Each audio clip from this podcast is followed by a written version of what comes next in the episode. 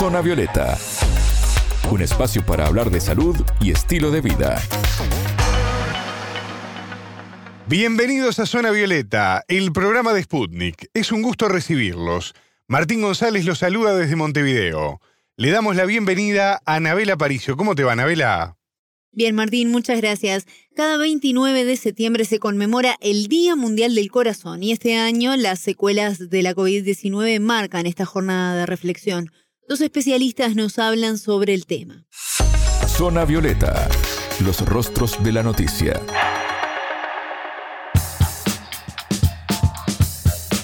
Cada año se registran casi 2 millones de fallecidos en las Américas por enfermedades cardiovasculares, todo un dato, ¿no? Se estima que es la primer causa de muerte a nivel mundial. El 80% de los casos ocurre en países de ingresos medios y bajos, todos datos para prestarle atención, Anabela. Así es, Martín, porque, por ejemplo, mala calidad de vida, mala alimentación y dificultades en el acceso a la salud o postergación de controles médicos son los principales factores que elevan estas cifras en estas zonas del mundo. El infarto o el ACV son las principales formas en las que afecta al organismo. En Latinoamérica y el Caribe hubo una reducción de enfermedades cardiovasculares de un 18% entre el 2000 y el 2017, según datos de la Organización Panamericana de la Salud. Perú, Belice y Colombia fueron los que registraron las mayores disminuciones de mortalidad, mientras que, por el contrario, República Dominicana fue el único país que aumentó la mortalidad de 211 a 267 muertes por cada 100.000 habitantes en este periodo de 17 años que mencionábamos. ¿Qué tipo de patologías afectan a los latinoamericanos? Hablamos con el doctor Eliodoro Rodríguez, presidente de la Sociedad Venezolana de Cardiología, quien nos contó cómo es el panorama en su país. Alrededor del 28%, de los cuales de ese 28% más o menos 20% corresponde a, cardiopatía isquémica, a infarto miocardio fundamentalmente, y el otro, digamos, 8% aproximado a enfermedades cerebrovasculares. De manera que las poblaciones más vulnerables son las aquellas que definitivamente son los mayores de 50 años, 55 años, con factores de riesgo cardiovascular como la hipertensión arterial, la epidemia, el tabaquismo, la obesidad, etcétera, todos los factores de riesgo cardiovascular que conocemos para enfermedad coronaria definitivamente y enfermedad cardiovascular en general son los más propensos a tener este tipo de complicaciones en estas patologías. Estas características son similares en el resto de los países sudamericanos por lo que relataba el especialista, ¿no? Y teniendo en cuenta entonces las afecciones, ¿cómo podemos prevenir o reducir los riesgos? Por un lado, Martín, están los factores invariables como la edad o aspectos genéticos o hereditarios que nos predisponen a tener una enfermedad crónica sin poder evitarlo. Pero hay una serie de acciones que podemos incorporar a nuestra vida cotidiana para evitar la aparición de ciertas patologías. Sobre este tema hablamos con la médica cardióloga Valeria Franciosi de la Federación Argentina de Cardiología. Si tomas, dejar de tomar. Si sos diabético, realizar con, primero, hacer la detección de diabetes, porque hay muchas personas que como la diabetes no da síntomas, generalmente, cuando lo diagnostican ya está avanzada la enfermedad y ya tiene lo que nosotros decimos el daño de órgano blanco, o sea, ya están el sistema cardiovascular afectado. Entonces es que se hagan un chequeo anual, depende de la edad obviamente, pero es que chequeen, que sepan el valor de la glucemia y ahí detectamos la, diabetes, que es tener azúcar en la sangre elevado. Entonces, si tienen niveles elevados de glucemia, ya se hace el diagnóstico y se hace el tratamiento. Una vez que el diabético fue diagnosticado y es tratado, mientras se mantenga dentro de los niveles de glucemia esperados, el riesgo disminuye. Si vos sos un diabético, tomás la medicación, pero no te controlás y tus índices de glucemia están altos, no disminuye el riesgo por más que estés tomando medicación. En cuanto a la obesidad, el descenso de peso, la obesidad no solamente afecta el sistema cardiovascular, sino que afecta el sistema osteoarticular y otros y aumenta mucho el riesgo de, de eventos cardiovasculares. Lo más importante con la obesidad es que hay mayor incidencia de esta enfermedad y prevalencia, que acá la población, por los cambios de hábito de vida, cada vez tiende más a tener sobrepeso y obesidad en todas las poblaciones. El tema de la dieta, la dieta poco saludable es aquellos que consumen muchas grasas y pocos vegetales o legumbres o verduras.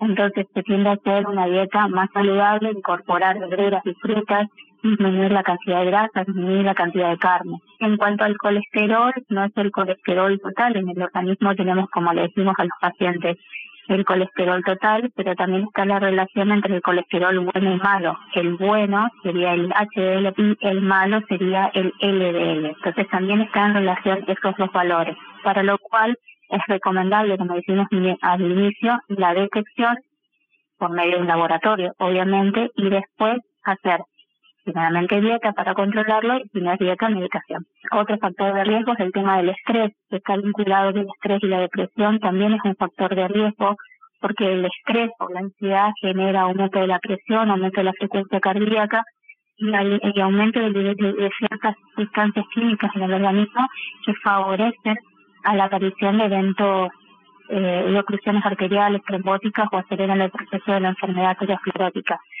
Después, otro factor de riesgo, eh, bueno, para prevenir el estrés está en el tema de hacer actividad física, hacer meditación o hacer un tratamiento psicológico si correspondiera. Las personas que, que hacen actividad física tienen un 20 o un 30% menos probabilidad de tener un evento cardiovascular y además la enfermedad actividad física no solamente mejora el, perfil de las enfermedades cardiovasculares, sino también del cáncer y de enfermedades psicológicas. ¿Qué se está viendo hoy en ese sentido? Estamos viendo este long COVID o COVID prolongado que se habla desde el ámbito médico, estas secuelas de esta enfermedad y los profesionales están abordando nuevas variaciones en patologías cardíacas que presentan los pacientes. Rodríguez nos comentó más detalles al respecto. Hemos recibido pacientes con eh, miocarditis, con pericarditis, muy frecuentes trastornos del ritmo cardíaco, derrames pericárdicos, fundamentalmente el espectro es muy amplio va desde manifestaciones muy leves como manifestaciones de inflamación del pericardio en los pacientes que tienen pericarditis y en este mismo espectro en los pacientes que se han presentado con derrames en el pericardio y desde el punto de vista de la afectación miocárdica con pequeños eh, eh, afectación no importante del miocardio, con, inclusive con elevación de los de los marcadores eh, de isquemia hasta pacientes que pues, se han presentado con deterioro de la función mm, contráctil del corazón. Y desde el punto de vista de las arritmias cardíacas, hemos visto una gran variedad de manifestaciones de trastornos del ritmo, desde simples eh, extrasístoles, pacientes manifiestan palpitaciones y cuando los evaluamos con estudios de monitoreo electrocardiográfico, bien sea electrocardiograma de 12 derivaciones o el estudio de Holter o monitoreo más prolongado, detectamos una gran cantidad de arritmias, tanto supraventriculares como ventriculares, y también hemos evidenciado algo muy importante que son los trastornos de conducción eléctrica del corazón en pacientes con COVID. El trastorno de conducción cardíaca es una de las problemáticas que han detectado profesionales venezolanos que implicó una publicación internacional en la que exponen una serie de casos de pacientes que coinciden incluso con situaciones detectadas en otros países por colegas de otras partes del mundo. Sobre este tema también profundizó el cardiólogo venezolano. Hemos tenido algunos, un grupo de pacientes que fue necesario porque tuvieron trastornos de conducción eléctrico con bradicardia radiarritmias sintomáticas por bloqueos que no regresaron, se mantuvieron así y requirieron el, el implante de marcapaso. De hecho, eh, tuvimos la oportunidad de publicar una serie de casos en el Congreso de la American College of Cardiology y también en el Congreso Europeo sobre nuestra casuística de eh, implantes de marcapaso en pacientes que han padecido la COVID-19 tanto en pacientes que han tenido COVID como en pacientes regulares antes de la pandemia del COVID, las bradiarritmias, es decir, los, ritmos lentos del corazón, se pueden manifestar por mareos, por eh, disnea, falta de aire y en el peor de los casos con pérdida transitoria del estado de conciencia, porque al bloquearse el, el, impulso eléctrico dentro del corazón, eh, no hay bombeo efectivo del corazón hacia el cerebro y los pacientes tienen estos episodios que llamamos sincopales o presincopales. Entonces, cuando un paciente tiene estas manifestaciones, pues lo lógico y lo recomendable es que sea evaluado por un cardiólogo y se le haga por lo menos una rutina de, exámenes básicos que incluya electrocardiograma, probablemente un estudio de Holter y un ecocardiograma para tratar de descartar que tenga una de estas complicaciones que les he mencionado. Muchos pacientes que padecen el COVID o alguna manifestación cardiovascular de COVID se recuperan ad integrum, pero hay un grupo de pacientes que mm, pasan a tener eh, lo que llamamos manifestaciones de COVID prolongado y se quejan de disnea o dolor torácico persistente o arritmias, palpitaciones y tienen una evolución un poco más tórpida y todavía no sabemos cuánto tiempo puede persistir eso, pero sí tenemos pacientes que después de, varios meses de haber tenido un COVID con complicaciones o afectación cardíaca, pues lo manifiesten por durante varios meses. Usa tu corazón para. Este es el lema del Día Mundial del Corazón en 2022 y busca justamente concientizar sobre la importancia de cuidar la salud cardiovascular.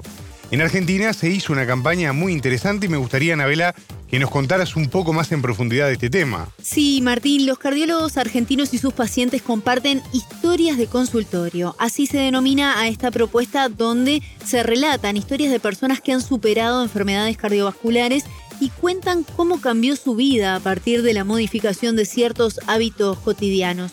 Sobre esto hablamos con la cardióloga argentina, quien también nos explicó un poco por qué la idea de tener un Día Mundial del Corazón.